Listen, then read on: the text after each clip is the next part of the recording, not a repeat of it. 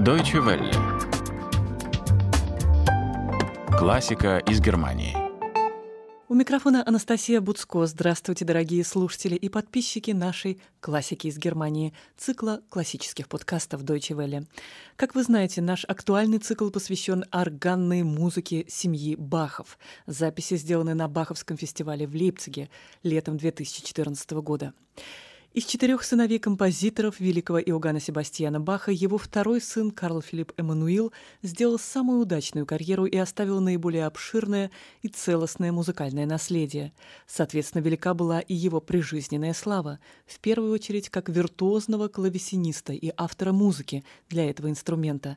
Именно в качестве клавесиниста Карл Филипп был в 1738 году приглашен стать придворным музыкантом кронпринца Фридриха – будущего короля Фридриха Великого.